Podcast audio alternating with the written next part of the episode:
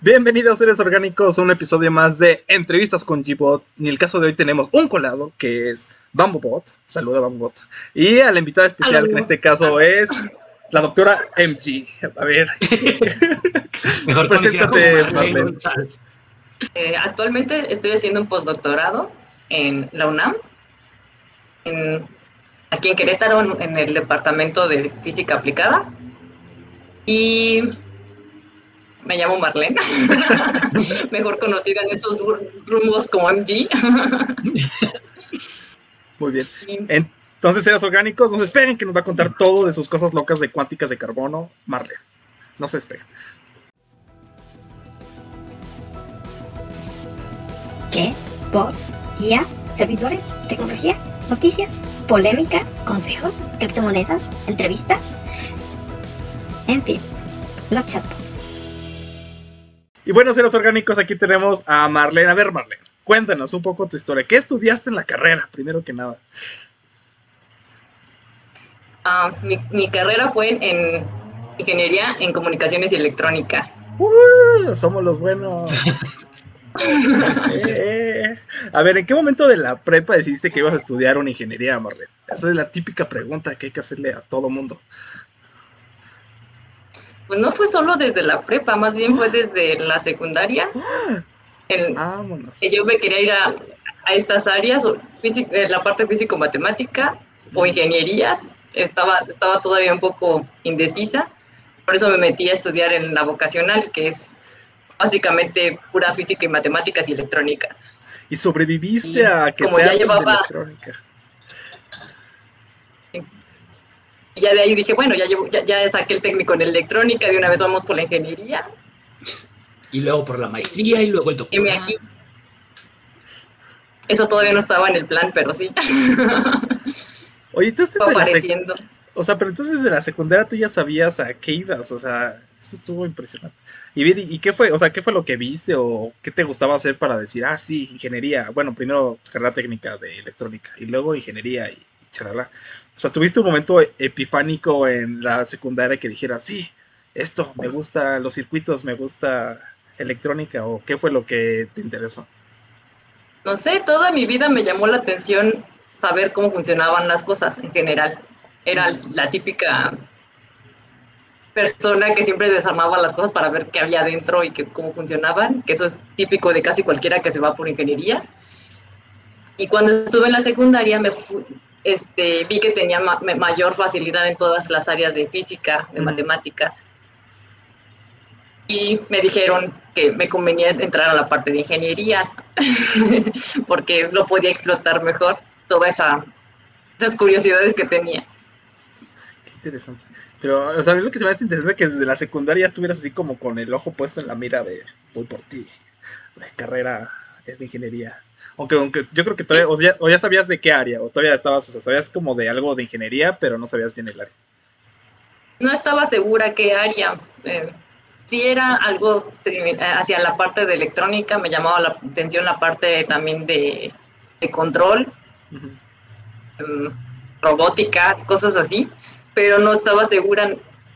Creo que no las conocía realmente bien las áreas como para decidir, ah, quiero esta en específico. Eso ya se fue formando durante la parte de la preparatoria, donde sí, como ya convivía con muchos ingenieros, o en proceso de, de ser ingenieros, ahí fui como deliberando mejor la carrera. Sí, pero me imagino que estando en la vocacional es como si fuera una preparatoria técnica, digámoslo así, para la gente que, que no conoce tal cual lo que es la, como la vocacional en Salamanca, en Guanajuato, México. Este. Pero por decir, ¿cómo entras a decir si una este, ingeniería en electrónica y por qué no una mecánica? Que aunque son parte de la ingeniería, son cosas un tanto diferentes. No me gustaba la, la parte de la física mecánica. Como que Newton y yo no nos llevábamos bien. Entonces decidí huir en dirección contraria y me seguí por electrónica. No, está bien, está bien. Sí, Sí, porque básicamente no me gustaba tampoco mucho. Oye, y este, alguien te intentó detener en tu camino hacia las ingenierías, así que te he dicho, no, este, voy a decir así como si fuera tu mamá, aunque no haya sido tu mamá. No, mija, no te vayas por ahí. ¿Por qué no algo con más personas? Algo más femenino. ¿Alguien no te dijo alguna vez algo así? No específicamente. Cuando yo recién iba a entrar a la, a la carrera, Ajá. Mi primera opción en realidad saliendo de la, de la preparatoria era irme a matemáticas. Mm, Y ahí sí fue cuando me dijeron, te vas a morir de hambre si te vas a estudiar matemáticas, mejor vete por algo un poco más práctico y vete a una ingeniería. Eso sí me lo dijeron mis papás, que como que no me iba a convenir. Y, y dije, tal vez tenga razón, entonces ya me fui por la ingeniería más, me enfoqué más en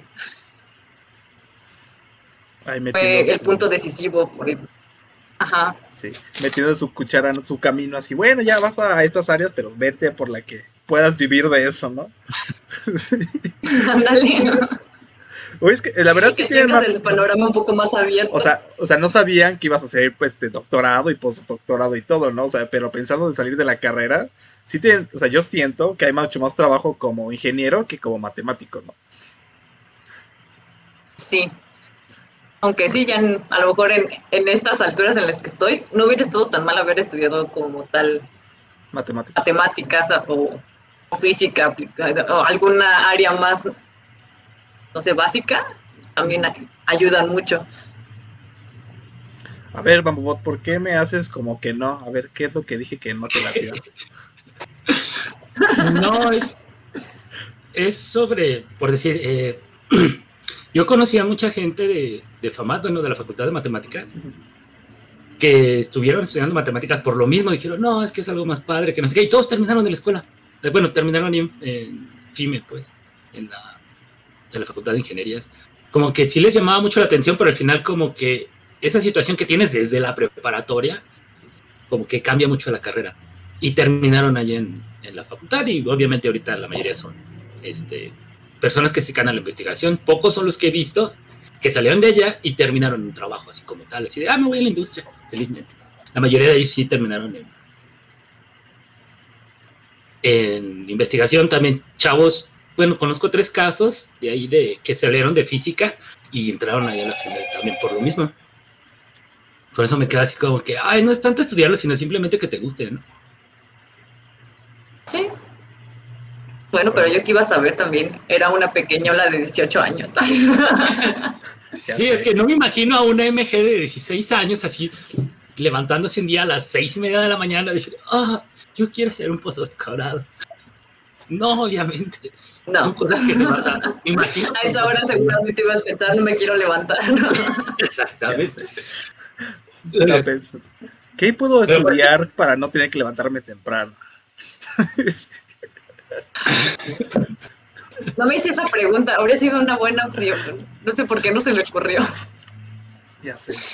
Pero a ver, pasando un poquito ya a lo que es este el plano universitario, que es cuando uno ya se está rigiendo. Pero, bueno, Yo, No quiero- yo ¿vas a tengo una algo? pregunta porque es que es la primera de todas A las ver. cosas. A ver, ¿cuál fue A tu ver. primera impresión así el día uno de llegar a la uni? Así cuando pusiste tu pie ahí, ¿cuál fue tu impresión? Así que dijiste, está feo, está padre, o ah, aquí voy a estudiar, maravillas. O sea, ¿cuál fue tu primera impresión? O qué asco, o sea, ¿cómo voy a caer aquí? O, o sea, ¿qué fue lo primero que pensaste?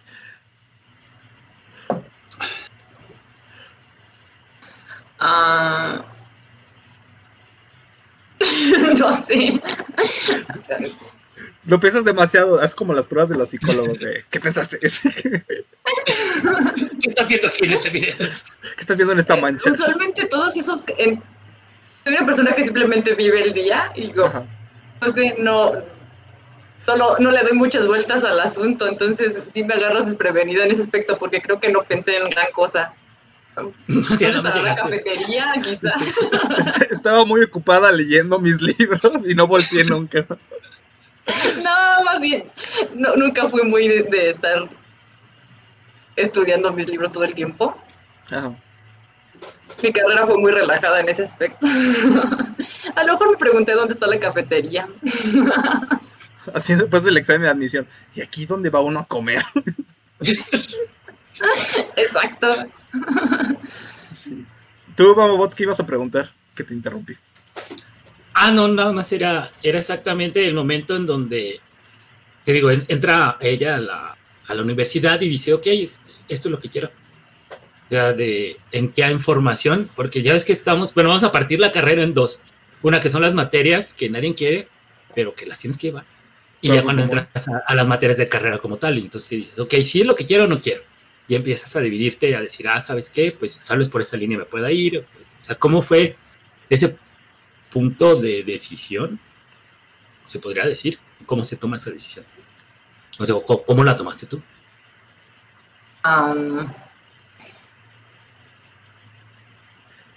casi desde, desde antes de que entrara a la carrera como tal, mi idea era entrar, si entraba a la parte de electrónica, era especializarme en la parte de óptica, porque cuando todavía estaba en la prepa, tuve una, nos hicieron como una visita técnica, nos llevaron al laboratorio, vi los lacercitos y me, enamoré de las lucecitas y los espejos, y dije, esto va a ser muy divertido, y yo quiero, quiero trabajar ahí.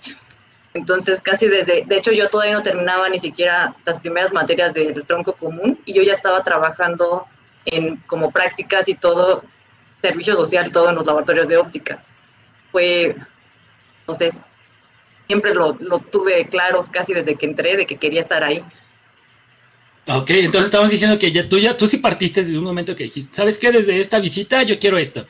O sea, no, fue, no fue tanto el problema de, ay, ¿qué voy a hacer? ¿Y qué voy a...? O sea, ya tú ya tienes un objetivo y dices, yo voy ahí, chingue su madre. Sí. Ah, tú, eso es Sí, porque nos, nos llevaron a, a, los diferentes talleres y laboratorios que habían en, en la FIME en ese tiempo y hablamos con varios doctores y nos decían, ah, mira, yo estoy trabajando con esto y lo otro, decía, esto está aburrido. Y otro llegaba y, ah, no, tampoco. y ya cuando llegamos a la parte de óptica dije, uh, lásercitos. Esta es la parte que me interesa. Láseres, luces. Ya sé así pasa, ¿no? Con algunos ejemplos. A mí me pasó, pero con los cables dije, oh, aquí ya no tengo que usar cables para hacer lo que quiero. ya no tengo que... con electrónica digital, o sea, fue como diferente. Wow. Sí, fue, oh, puedo no usar cables. Qué maravilla es esto, qué valhalla es este. Pero sí. A ver, este.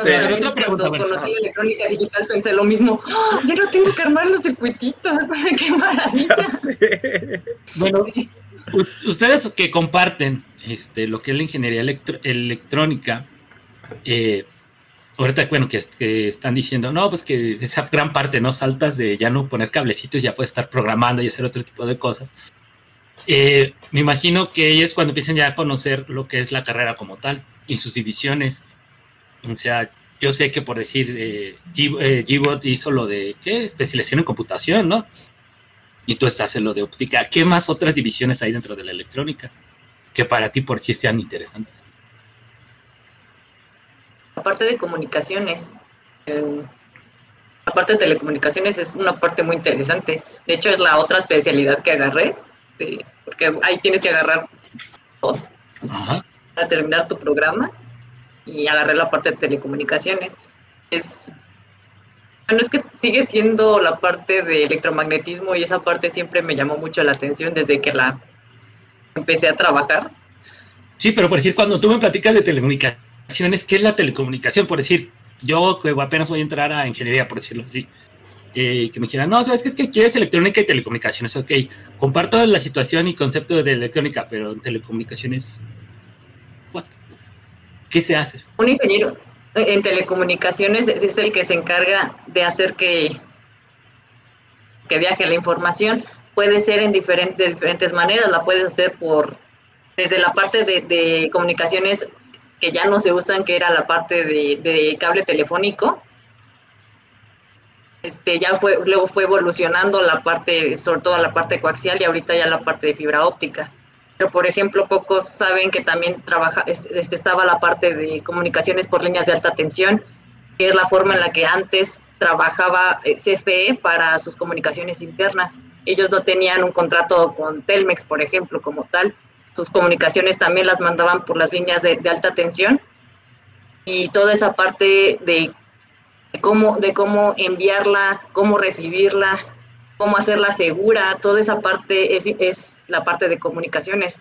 Conlleva este, una parte de electrónica como tal, de, armar tu, lo que es tu computador, que se, se va a encargar de, de, definir para dónde va la, la, parte de comunicaciones y hacia dónde viene. Este, hay una parte de programación.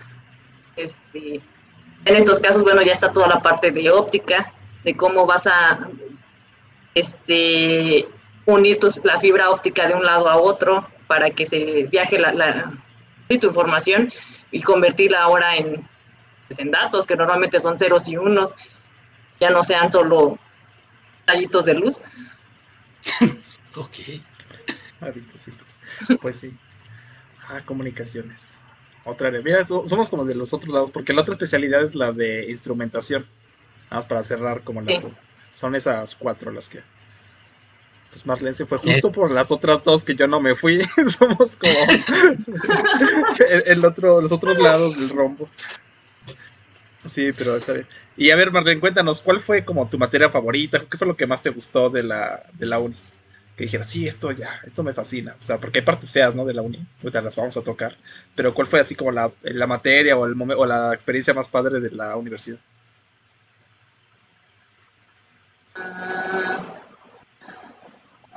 Una de las materias que más me gustaron fue la de ecuaciones diferenciales. Estuvo muy padre. Me puedes llamar ñoña en ese aspecto. Pero como me lucí realmente en esa materia, como que fue una de las que pues, más me gustó y decía, ay, sí, mira, a lo mejor se le hubiera hecho la parte de matemáticas. Era como, no sé, me dejó con la duda. Y sorprendentemente las materias como tales, por ejemplo, de óptica o de comunicaciones, no se me hicieron tan, tan interesantes como para marcar mi vida. No, porque la mayoría de las cosas realmente las estaba aprendiendo de una manera que me gustaba más directamente en el laboratorio cuando estuve trabajando ahí. Estuve trabajando con, en, el de óptica y también en el de, ahí cómo le llaman, el de Toño Vega, es Sí, bueno, de sistemas, ¿no? No me acuerdo cómo le llamaba. Es decir, la Pero él trabaja sistemas de comunicación. ¿La Vinco? No sé cuál. La Vinco. Sí, la Vinco. De inteligencia computacional le era, laboratorio de inteligencia computacional. Pero ellos hacían básicamente este, comunicaciones. creo que aprendí más ahí directamente que en las clases como tales que llevaban, como que lo demás me dejaba no sé, puntos teóricos importantes, pero decía, bueno, la parte práctica, que era lo que más me llamaba la atención, la estaba aprendiendo más en los laboratorios. Pues sí, es que eso pasa luego mucho, ¿no? Que hasta que no lo llevas a la práctica es cuando ya como que hace clic algunas cosas y dices, ah, sí, por eso era que esto pasaba. Porque luego nada más queda así el concepto, es como si te platican, vamos a hacer una casa. Y te platican, no, pues mira, pones los cimientos, y dices, ah, bueno, sí, pero a ver, ahora hazla. Y tú, eh, como que la sí. y, ya que empiezas a hacerla ya te das cuenta, ah, mira, los tabiquitos tienen que ponerse así, porque si no se cae. Este, ah, sí, hay que cablear así. O sea, todas esas partes teóricas que como que ahí las escuchaste, pero normalmente no las aprendes bien hasta que pues ya te toca ahora sí meterle manos al fierro, ¿no? Como dicen. Y... Sí, pues en mi caso era, aprendí digo, al revés en ese aspecto. Yo primero aprendí toda la parte como experimental o técnica y ya después en las clases fui viendo la teoría que estaba atrás y sí me parecía interesante y todo, pero no, no me parecieron tan reveladoras esas clases como probablemente debería de haber sido. No, pues, así no, diciéndole al profe, no, yo he intentado hacer eso y, y no funciona como usted dice, ¿no? Hay que montarlo diferente. ¿Y el qué? sí.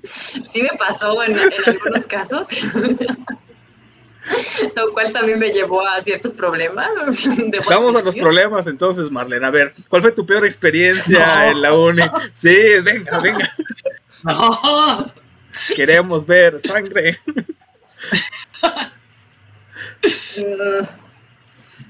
Una pues- experiencia muy de allí que no me gustó nada fue con un, un profesor específico de allí que, que su materia es básicamente aprenderte un examen que ya todo el mundo tiene y un datasheet de un circuito en específico. Que me pareció tan tonto porque es, es la parte de, programación de PIX, por ejemplo. Ujú. y hay miles de millones de pics en este mundo. Ya y sé miles quién es, de, es de lo peor de millones de todo. maneras de programarlas. y este profesor en específico solo quería que lo hicieras de la manera en la que él se lo había aprendido y que específicamente con puntos y comas como él lo hacía. A mí me pareció eh, eh, una pérdida de tiempo esa materia y me acuerdo Sí. que hasta me reprobó porque se lo dije en su cara varias veces. Digo, es que esto no es.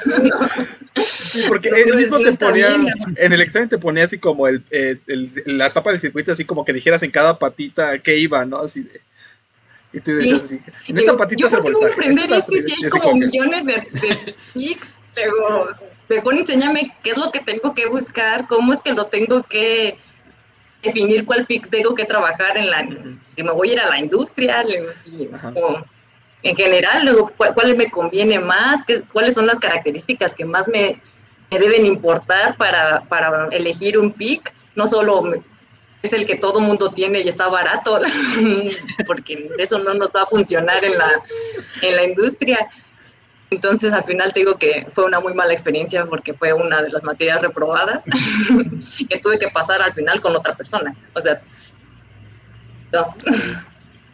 Bueno, y para cerrar esta parte de la universidad, este, ¿en qué momento decidiste hacer la maestría? como a mediados de la carrera, Ajá. fue, como ya llevaba un buen rato realmente trabajando, te digo, en los laboratorios, pues ya veía, ya me estaba involucrando en los mismos proyectos que tenían los doctores. Y me parecían muy interesantes y pues lo que vi es que si quería seguir trabajando en esas cosas, la mejor manera era terminar una carrera en la parte académica como tal, hacer mi maestría, hacer un doctorado. Todavía no estaba tan segura del postdoc, pero sí, Ok. Bueno, entonces con eso vamos a cerrar esta parte de las historias de MG en, en la En la universidad. En la secundaria, ven que desde la secundaria ya iba enfilada, ¿eh? Esta mujer es afilada. ¿Y qué nos va a platicar en, el siguiente, en la siguiente parte, Marlene? De lo que haces. ¿Cómo era? Este, ¿Puntos cuánticos de carbono? ¿O cómo? Si lo leí bien.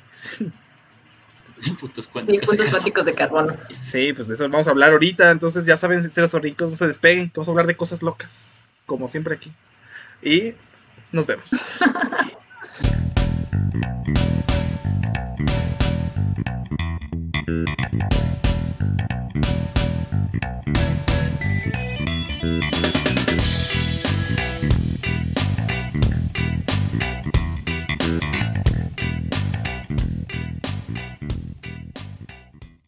Bienvenidos de vuelta a Seres Orgánicos. Y en esta segunda parte, si primero la primera, véanla, está por allí o por allá o en algún lado. Pero en esta sección, Marlene MG nos va a hablar de cómo estudia el hollín. No, no es cierto. Pero es como que la, la forma terrenal de decir este, puntos cuánticos de carbono, o la otra que era nanoestructuras de carbono. No, no. Sí, es más o menos. Es que ves en físicamente Ujú. un montón de, de nanotubos de carbono de, o de puntos cuánticos, sí se ven como un montón de, de hollín o de... A ver, aquí el señor nos está pidiendo pausa. ¿Qué es O una sea- nanoestructura? Como tal, o sea, antes de entrar a materia. A ver, sí. Sí, háblanos. ¿o ¿A de qué nos referimos como, como nanoestructura? Te va a decir algo que mide un nanómetro o en escala de nanómetro. Es una estructura de un nanómetro. Pues sí, esa es la, definición como más técnica. Sí, las nanoestructuras son formaciones de, materiales con escalas, sí, nanométricas, pero básicamente son conjuntos de ya casi de, átomos de una reunión de algunos miles, a lo mejor de, diámetro, de en alguna de sus dimensiones, por lo menos tiene que ser de un nanómetro o, en la escala de los nanómetros, hasta quizás una micra todavía, algunos lo llaman este, na- como nanómetros. Son partículas muy pequeñas y por lo mismo las características cambian totalmente. Por ejemplo, el carbón, este, el del grafito, pues sí es conductor a lo mejor, pero no tiene tan buenas características como cuando lo separas en en la parte de grafenos. El, grafito, como tal, es, es, un montón de capas de carbono este, entrelazadas. Sí, que son como lajitas, ¿no? Así que yo lo había visto como la imagen. Como una, una cama de varias, de varias este, láminas. Pero si tomas solo una de esas, es extremadamente conductora, ese es el grafeno, es transparente, es muy flexible, el grafito como tal no es, es este, flexible, se rompe cuando lo doblas. Este, tiene, puede, puede comportarse como, como un conductor o como un semiconductor, dependiendo de, de nada más de si los electrones de cómo se, de cómo se enlazaron, si están este, como rectos así o como en un angulito. A ver, estamos tocando muchos temas. A ver, ya estás hablando chino para el 90% de la población. Entonces, de la población que habla español. Entonces, este, a ver, varias partes. Este, punto número uno. Este, si la cancha de fútbol fuera un centímetro, ¿cuánto sería un nanómetro? Más o menos, o sea, no tiene que ser tan exacto. ¿Qué será un paso? ¿Menos de un paso? A lo mejor como un paso. ¿Cuánto mide una cancha de fútbol? 100 metros, o sea, una cancha de fútbol son 100 metros. Así 100 metros. Sí. Uy, no, es... Menos, ¿no? Tendría que es menos de un paso a lo mejor.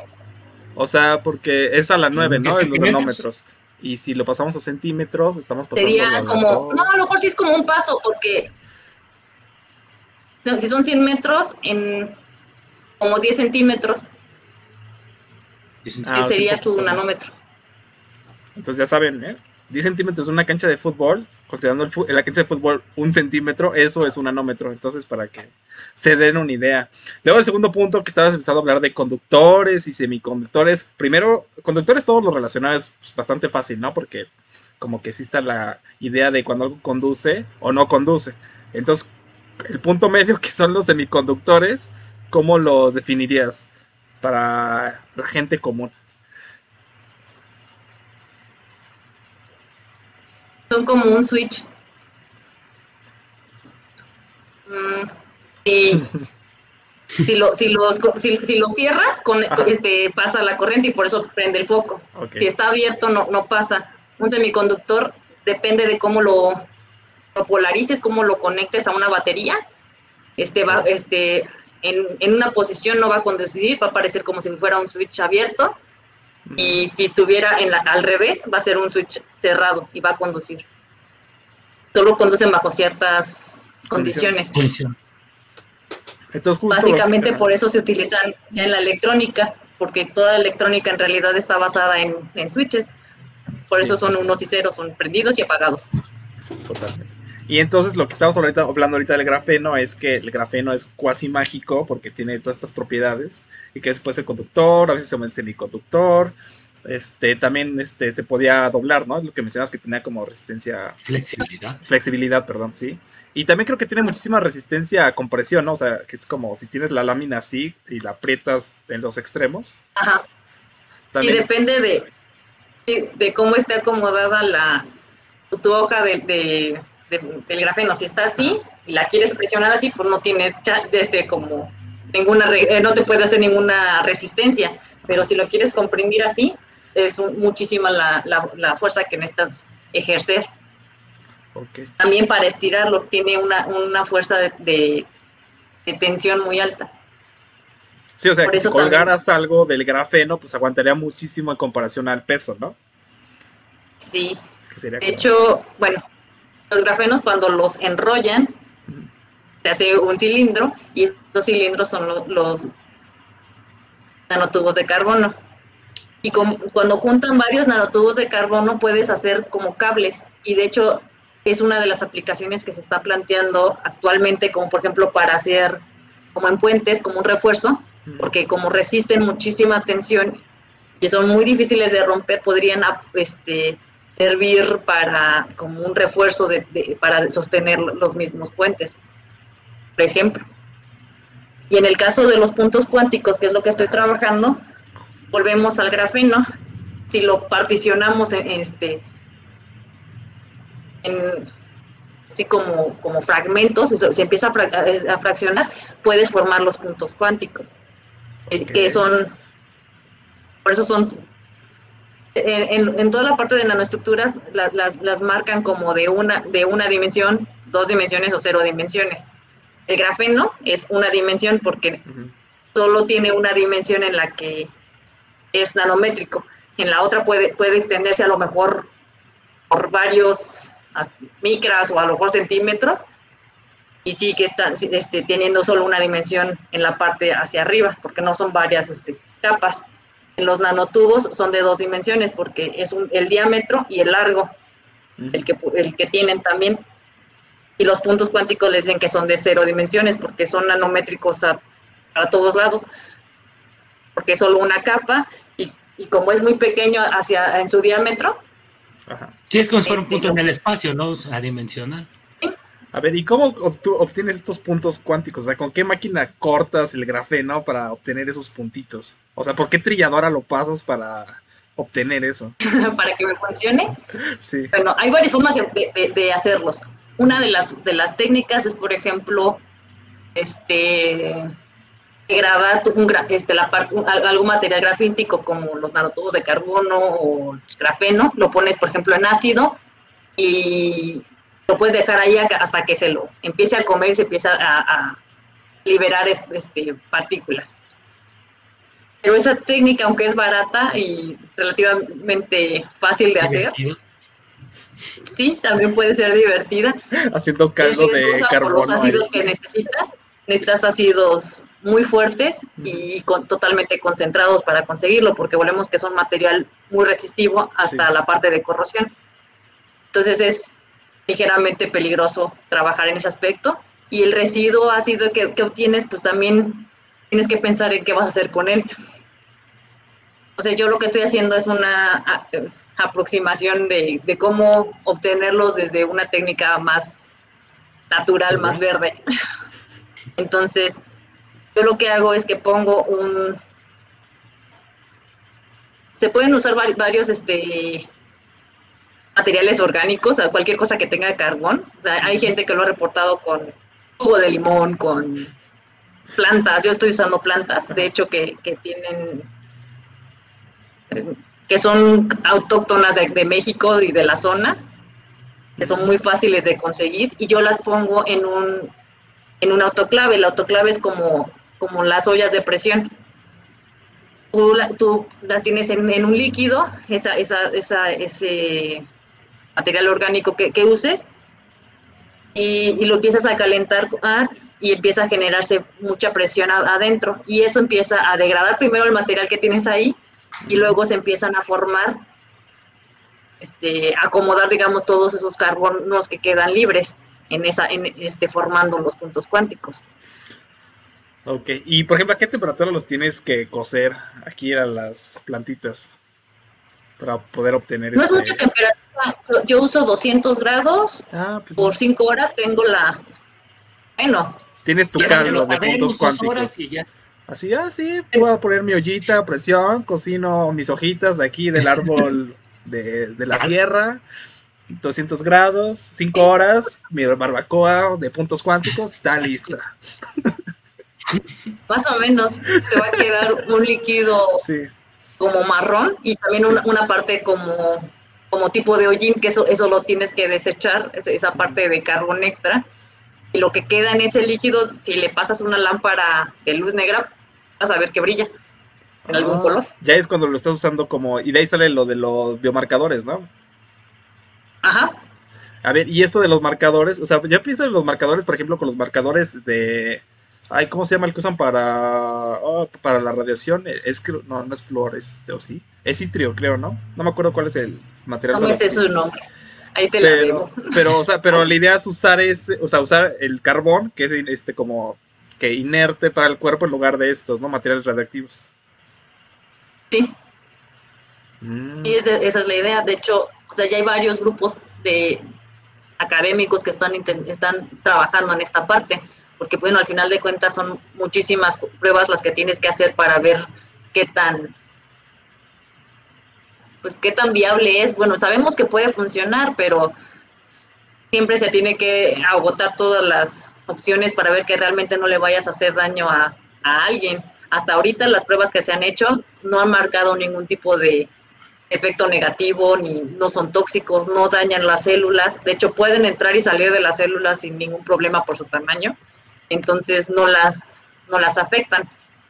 Porque eso es lo malo de muchos materiales de estas escalas. Hay, este, pueden entrar, por ejemplo, en el, en el núcleo de la célula y, pueden causar después, en algunos casos, que, que éstas empiecen a mutar.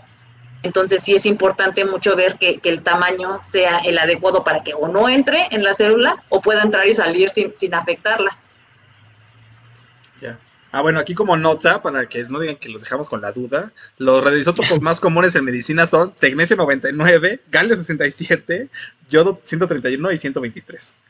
Y también uno de xenón. Este, bueno, hay otros, ¿no? Pues Pero esos son como los principales. Pues que son radioactivos, o sea, de hecho ese es el, punto, o sea, y de acuerdo a la fijación que hacen estos radioisótopos, como van checando cómo se está absorbiendo y demás. Entonces la idea es justo usar estos, que son inertes, para que no haya ese daño a las células, ¿no? Y así ya... Porque toda la parte, estos radioactivos pues sí causan mutaciones y pueden generar al final un cáncer o algo parecido.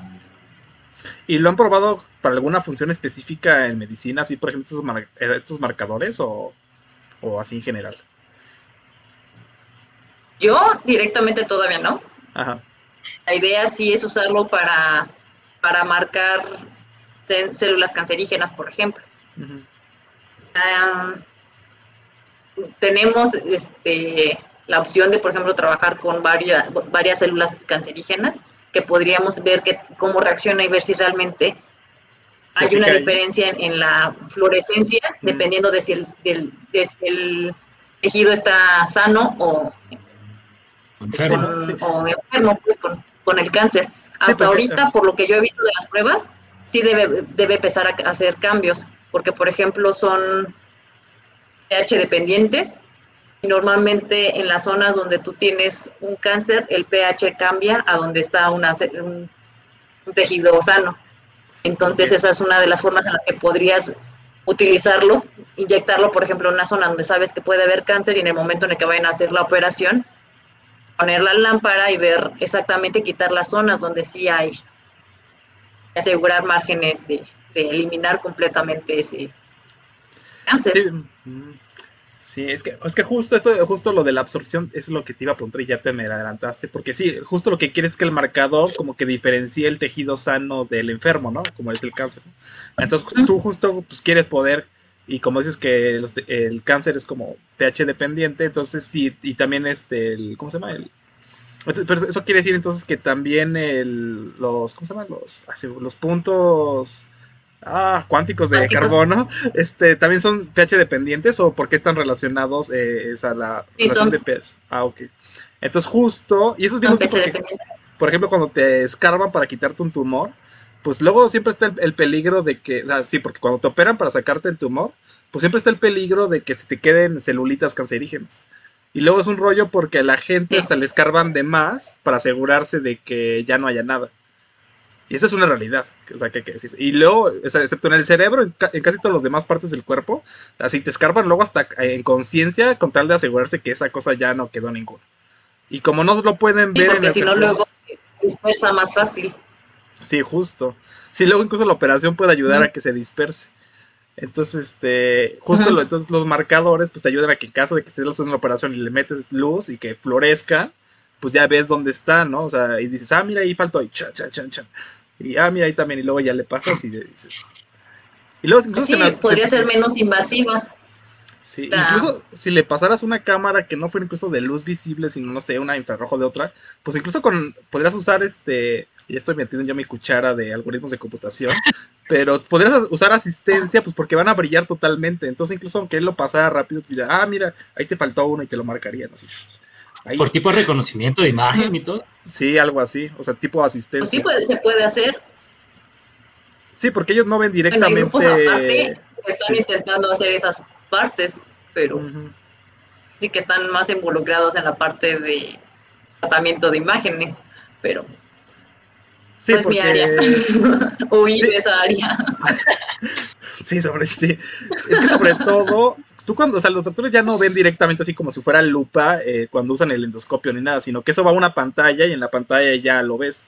Entonces ahí eso abre mucho campo Sí. para que ahí se pueda procesar y hacer análisis y todo eso. O sea, yo sé que eso no es tu campo, pero eh, lucubrando lo que se puede hacer, pues eso se puede hacer. No, sí, Esto sí ya- se, podría, sí, ya sí se está puede. haciendo. Esto está interesante. Lo Es parte de lo mismo. Y aparte de estos Y también biomarcadores. ahorita- Perdón. Ujú. No, No, te voy a decir que otra- otras aplicaciones. Bueno, ya sabemos que, que es, mm, la mayor parte que es, bueno, la gente lo puede ver es, es en estas situaciones médicas, pero aparte de lo médico, ¿qué, qué otra utilidad tiene?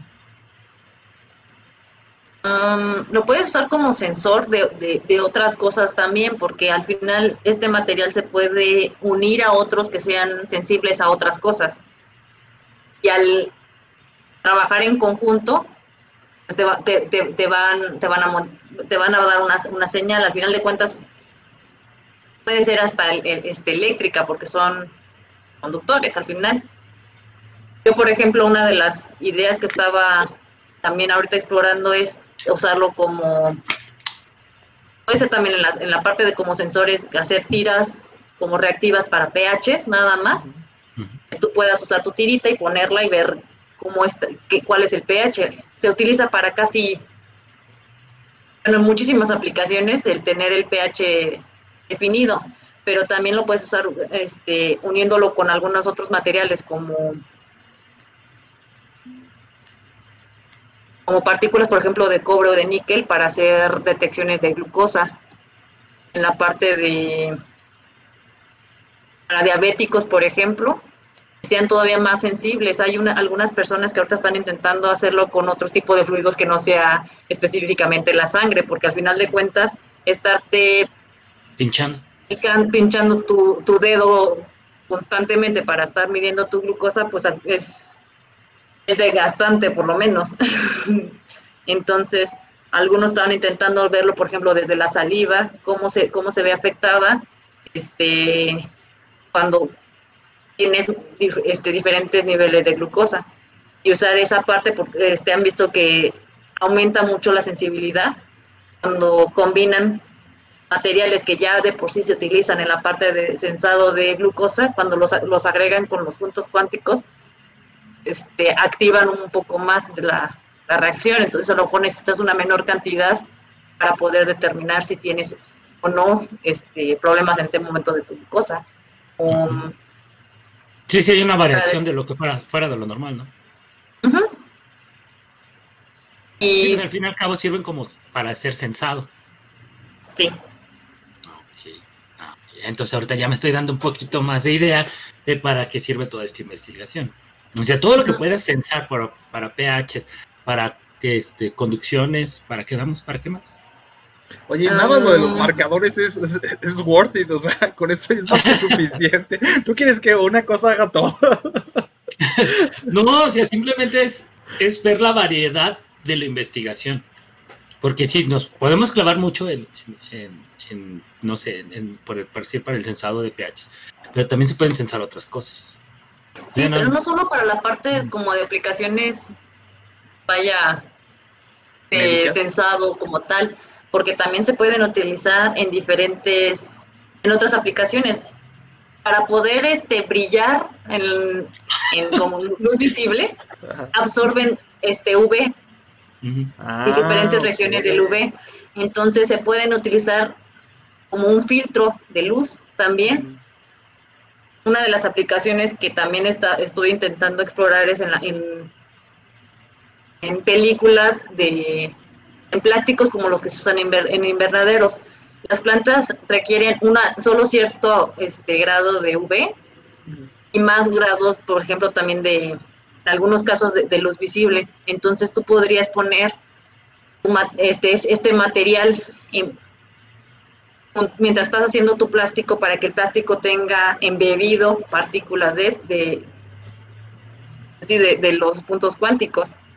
Le van a dar una cierta resistencia mecánica también al, al, al plástico y aparte te van a, te van a este, robar algunas bandas del UV que, te- que le, y le pueden aumentar en la, este, la intensidad en la parte de, de la luz visible que puedes necesitar en algunas de tus plantas.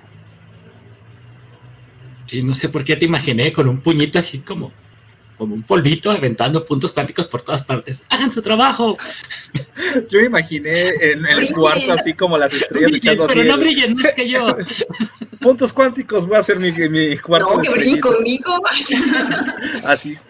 no sé, cualquier cosa que, en la que tú necesites que brille, puedes ponerlo. Así como los están usando, por ejemplo, en, en los billetes, por ejemplo, que utilizan materiales que son fluorescentes, por eso los pasan por la lámpara de luz negra. Cuando brillan, sabes que, que es un billete real. También podría usarse en algo así. Por y por ejemplo, ¿qué tan, aplicaciones pueden ser muchas. ¿y qué tan caro es producir, no sé, 100 gramos de puntos cuánticos de carbono? Oh, no sé. Porque pues para que se pueda como masificar, pues hay que ver como cuánto cuesta, ¿no? O sea, no creo que puedas andar ahí tirándolo así, pues, como, No, la- depende mucho de la forma en la que los produzcas. ajá. Producirlos eh, este, con la metodología verde que estoy utilizando no, no produce esta, este, una cantidad tan grande. En peso no te sabría decir cuánto es, nunca lo, no, no los he pesado lo que he producido, Deb- debo de hacerlo, Diría pero yo. para esa parte necesito un equipo de una liofilizadora que es sec- secado al vacío, como, así como hacen por ejemplo para el café o para otros productos que, que, que no dañan, o no los dañas al secarlos. mantienen mejor todas sus propiedades. Entonces, ya teniéndolo como polvo tal cual, pues sí los podría pesar. Yo los tengo todo, este, hasta ahora siempre en, en una solución. En- ok. están en agua, los puedo tener en agua, en alcohol, en casi cualquier cosa. Son muy, muy solubles y muy estables. Se mantienen este, siempre disueltos en la solución. No tienden tanto a precipitarse, a, bajar. Entonces, es, es muy fácil de mantenerlos así en líquido. Y con Entonces- cantidades muy pequeñas tienes para que brillen mucho. Son muy eficientes. Entonces, si yo, mm, no sé, vertiera puntos cuánticos en el café de Keyboard por la mañana y luego lo paso por, un- Así. lo paso por una luz negra, ¿crees que brille? Ah, no manches. no creo. Es- sería una cantidad muy baja y tendrías que analizar directamente a lo mejor su estómago o algo así. No, no va a brillar el completo, no. No es como que se vaya tan fácilmente por todo. Bueno, ahora re- reformulo mi, mi- ¿cómo se llama? Mi, mi pregunta, ya que va, sí me da mucha risa, pero tiene una cierta situación. Porque, una, eh, pues, al momento de ser el carbón y estar basados en carbono, entonces no deben de ser tan... mm, bueno, ya lo estamos hablando, no deberían de dañar al cuerpo al momento de ingerirlos. Entonces, ¿cuántas tazas yo debería de, de hacer que tomara Gibot para que brillara? Y no sé, por la noche, que el día, que no sé, que fuera un bar donde utilizaran este, todas estas luces negras. ¿Y que, que, que cague lucecitas o qué? Es un experimento bueno. Mm, no tengo idea, no creo. Hay que probarlo primero me con conejos. Con tantas tazas de café. Este, a ver, pero yo tengo una duda hecho- que... Ajá, bueno, a ver, termina de decirnos tu idea, Marlene. El hecho de que sea de carbono no- específicamente no implica que sea Inocuo totalmente. como inofensivo, porque por Ajá. ejemplo, no sé, el tiner de esta es básicamente carbón, hidrógeno y oxígeno, como la mayoría de las cosas, y sí es tóxico, por eso se hacen pruebas. de- o sea, Sí. Entonces no puedo verterlo directamente. Si hasta el agua te puedes morir tomando agua, o sea, y tú dirías, ¿qué es? Pues sí. Este, a ver, pregunta, este, ¿cómo llegaste de en electrónica de óptica a los puntos cuánticos de carbono en tu pos- postdoctorado? ah, esa es una buena pregunta. Pues sí, he tenido duda y dice, ¿por qué no empecé con eso la segunda parte? Era más divertido lo- empezar hablando de Eugene, este, cuántico. Ok, cuando estaba en la licenciatura, me di cuenta, bueno, que, que quería trabajar en la parte de óptica en general. Cuando entré a la maestría, sobre todo, y que ya empecé a, pues, a ver más artículos y leerlos, me di cuenta que la mayoría de los artículos de óptica en los que estaban combinados este, con, con la parte de nano en general, nanotecnología, nanomateriales, tenían un mejor índice de aprobación en general, eran, tenían una mejor escala, estaban eran mejores reconocidos esos artículos y salían como que más fácil. Y si aparte de todo tenían aplicaciones en la parte bio, bioquímica, biología, biomedicina, este, su, su índice subía muchísimo. Entonces, como esa parte es fundamental para cualquiera que trabaje en la parte de investigación. O sea, tú detectaste el mercado. o sea, descubrió la falla del sistema para meterse con los médicos que tienen un montón de lecturas y, dedicarse al mismo tiempo a la ingeniería y así tener como un montón de vistas. Oh, debemos hacer algo así con los chatbots. Marlene, detecta la falla. bueno, eso fue lo que me atrajo, o sea, porque vi que realmente, bueno, se complementaba mucho la, verdad, toda la parte de materiales en general, todos sus análisis, la mayoría los hacen electrónicos o este, de manera electrónica u óptica. Entonces, el principio para entender todo, de, este, cómo, cómo los analizan, e, es, al menos para mí se me hizo muy sencillo, como, que lo, lo, podían ah, relacionar mucho con lo que había estado haciendo antes en la parte de electrónica y óptica. Y aparte, pues sí, no solo se complementaban mucho, te digo, tenían, eran de gran interés en la, en, la parte académica por lo que se veía y por lo que sigo viendo. Este, se, pueden complementar mucho y a la gente le interesa. Realmente hay poca gente, hasta donde yo he visto, que realmente tienen una formación así como multidisciplinaria. La mayoría mejor se juntan con varios grupos de con personas de varias áreas para sacar este tipo de cosas. Y creo que eso sí también es una ventaja. Se me ocurren ideas que a otros no se les están ocurriendo. Pues sí. Oye, Marlene, y este, tu maestría fue en... Ah, también fue ahí en, la Universidad de Guanajuato en Ingeniería Eléctrica. Ajá. ¿Y cuál fue el Pero también... Seguí en la parte óptica. Mi, mi tema de tesis fue un sensor de temperatura basado en fibras ópticas. Yo leí esa tesis como cinco veces. ¡Wow! ¡Qué fan! Probablemente la leíste más que yo y que mi asesor. Gracias. Seguramente leíste más las tesis que nuestros videos.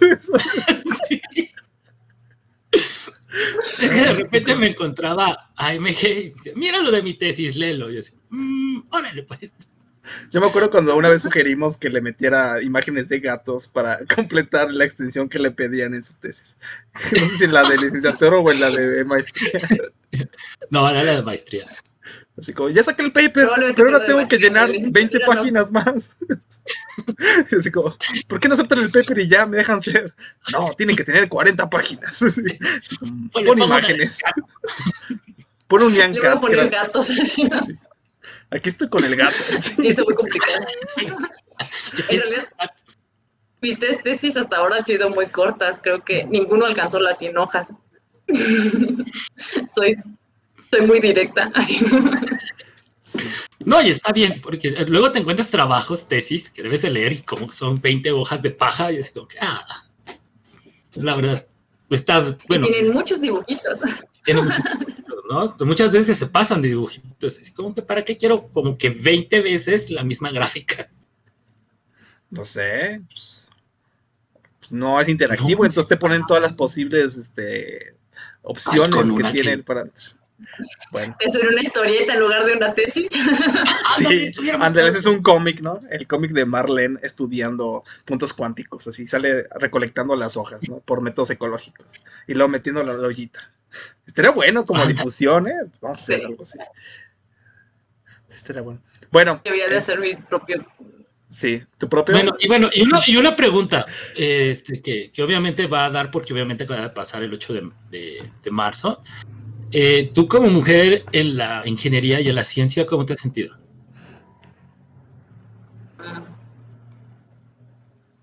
En general, bien. Pero sí me he topado con muchos detalles machistas en, mi carrera en general. Tanto desde que estaba ahí en la, sí, desde la ingeniería. Digo, todos conocen al cierto viejillo que le gustaba mirar raramente a las mujeres y Eso era muy molesto y no era el único, o sea, habían muchos que, que aprovechaban su posición para hacer ese tipo de cosas o ciertos comentarios muy de muy mal gusto. Am, que en la maestría creo que no tanto, no me topé con tanto de eso, aunque estaba en la misma escuela, a lo mejor ya el- la gente con la que tenía que lidiar era diferente. Subió tu rango y ya eras más acá y dijeron, no, ya. Pues al menos Puede- ahí, puede- porque puede tener- puede cuando tener algo que ver con. Querétaro, Ajá. acá en Querétaro, en, la, en, en, en el Simvestab, también hay mucha gente así, o sea, había, hay, que te, te, topabas con personas que, por ejemplo, yo llegaba y les decía, es que mira, para hacer tal o cual proceso sería, deberíamos hacer esto. No, no creo. Luego, luego así, con que no, tú no. O sea, yo tenía que llegar y decirles con citas, con libros, con nombres de autores para que medio tomaran en cuenta este el dato del que yo le estaba hablando. Y habían otros chicos que llegaban, hijo de vecino de cualquiera, le dicen, es que sí, o sea, había veces que ni siquiera eran de, de doctorado o unos que ni siquiera eran de maestría, o sea, chicos de licenciatura que llegaban y decían, ¿y por qué no lo hacemos así? Ah, sí, yo creo que sí, así está bien. Y me daba mucho coraje. Se notaba porque siempre se lo hacía eso a las mujeres, ese, ese, ese doctor en específico. Ah, bueno, aquí te voy a poner, o sea, nada te quería preguntar, ¿crees que eso lo haga intencionalmente o que ya sea algo natural en él? O sea, que simplemente como que ya descarte la idea así como filtro mental, decir, ah, si es una mujer, como que no le voy a hacer caso. O que sí lo haga como conscientemente, que diga, no, es que, no sé. O sea, como que lo tiene... Pues no sé qué tan consciente sea de cuando hacen, o sea, muchos muchos de los hombres con los que me he topado que, que tienen de repente conductas machistas, muchos no, realmente no notan que es machista, lo ven muy normal. Algunas de esas cosas ni siquiera las hacen como que de, buscándote un mal, o sea, simplemente lo hacen. Y es parte de la sociedad, de la, de la cultura que hay. O sea, por ejemplo, es, esa persona en específico, hasta después de varios años de estar trabajando directamente, fue cuando empezó a escuchar lo que yo decía. Mm. Y ya ahora sí ya tomaba un poco más en cuenta mis datos, mis, mis comentarios, pero, o sea, sí tuve que trabajar extra que la mayoría para que realmente pues, pues, pudiera, como que valieran mis palabras. Y, y así hay muchas personas en, en todos los centros y universidades a las que he ido, la mayoría creo que en estos, en este ámbito son, mmm, pues sí, no, no, no he tenido ningún problema con ellos, pero siempre hay, hay, un caso de una o dos, tres personas que, que sí, con las que te tienes que cuidar de lo que dices, de cómo tratarlos, de, de lo que vas a decir, porque sí, sí tienen malos, este, no sé, modos. Pues sí. Sí. Bueno, algo más, señor Mamamot. No, no, bueno, más que nada, bueno, una porque fue el, el 8 de marzo, pero pues más que nada, bueno, yo ya conozco a, a Marlene desde ese tiempo, yo sé que es una persona en forma de, bueno, desde la formación académica, que la verdad sí, bueno, para poder quitar esa situación de si es mujer o hombre, ¿no? O sea, simplemente fue una alumna, fue una este, que realmente trabajó y ha estado haciendo mucho trabajo, el cual, por medio de la amistad, bueno, me ha, me ha compartido ciertas cosas y sé que, que, es, que es una buena investigadora. Y me vino la idea eso de, bueno, ¿y cómo fue su paso? O sea, como tal, ya ahora sí viendo la situación de género que se está viviendo y todo. Y pues sí, desgraciadamente eh, se tiene todavía esa situación de que, ah, es que, a ver, primero tú por ser mujer o X, me tienes que decir por qué piensas eso. O sea, por decir, ella lo acaba de... Eh, que llegaban chavos, no sé, de maestría y nada más porque, ay, sí, mira, tal vez la misma, uh, la misma idea que ella tenía y al otro vato nada más, porque sí le decían que sí. Entonces, es una realidad que se vive, ella no lo está diciendo, que tal vez ya no es lo mismo de, por decir, el comentario hiriente de la licenciatura a ya una situación que realmente sí la, bueno, no es que no la afecte, sino que la afecta ya de una manera diferente al momento de estar trabajando, al momento de estar desarrollándose ya como investigadora. Entonces, que las dos cosas sí están bien de la chingada, pero hay que estarlas evidenciando de alguna forma. Y pues bueno, es un testimonio que nos da y pues ojalá, si algún día alguien que nos esté escuchando está en las situaciones, pues no las haga. O que sepa de alguien que la esté haciendo, pues digo, oye, ¿sabes qué? Este, trata a todos por iguales, todos son investigadores. O sea, Y yo, pues, si- a una persona le estás pidiendo que te diga o te justifique una idea, también pídeselo a la otra. Y mira, se, se resuelve lo de, se resuelve la equidad. o sea, el problema es que yo veo es que como Sí, no que relacionan que estén haciendo algo mal cuando se los dicen, o sea, tienen como un autofiltro. O sea, creo que más bien sería casi casi que si tú ves que alguien está haciendo eso a una persona, tú le digas luego a esta persona, oye, este, esta idea de esta chava no está mal, o sea, ¿por qué no, pues, o sea, ¿por qué no le pones más atención? O sea, ayudar un poco eso, porque si la otra persona no lo ve desde el inicio de que, o sea, si como en automático como que la descarta, para él no es como que esté relacionado como que, ah, por no ser mujer yo lo estoy este, negando, sino como que ya lo hace automático y eso lo hace como muy difícil de que él se dé cuenta, a menos de que la misma persona se lo diga, ¿no? O alguien se lo diga. Ujú. Entonces es lo que veo, veo que es como Sí, complicado. creo que al final se los tienes que hacer ver. O sea, la mejor, yo creo que la mejor forma de ir eliminando estas cosas es haciéndoselos ver cuando, cuando lo hacen. Pero bueno, hay veces que también depende mucho de, de- de quién te lo haga y cómo te lo hacen. En mi caso, pues, era un, yo, yo todavía estaba en- esta- estudiando como doctorante y él ya era un doctor con su plaza, con, con un camino recorrido, entonces no era tan fácil decirle, oye, pues me estás discriminando por ser mujer, o sea, no me estás escuchando nada más por eso. Entonces, en esos casos sí era, tenías, tenía que hacérselo saber desde otro lado. Pues y es cuando, yo creo que ahí sí está mal, porque sí tienes que trabajar extra para hacerles ver lo que vales. O sea, yo creo que todavía hay mucho que hacer en ese en ese ámbito. tema. creo que- Pero Bueno. este, A ver, Bueno, di algo, yo ya quiero cerrar. conclusiones. Di tú Las tu pregunta. Ah, sí, las conclusiones, conclusiones, justo eso. Este, a ver, ¿qué vas a decir de conclusiones? Vamos. ¿Con qué te quedas de esta plática? Y luego te lo preguntamos a Marlene.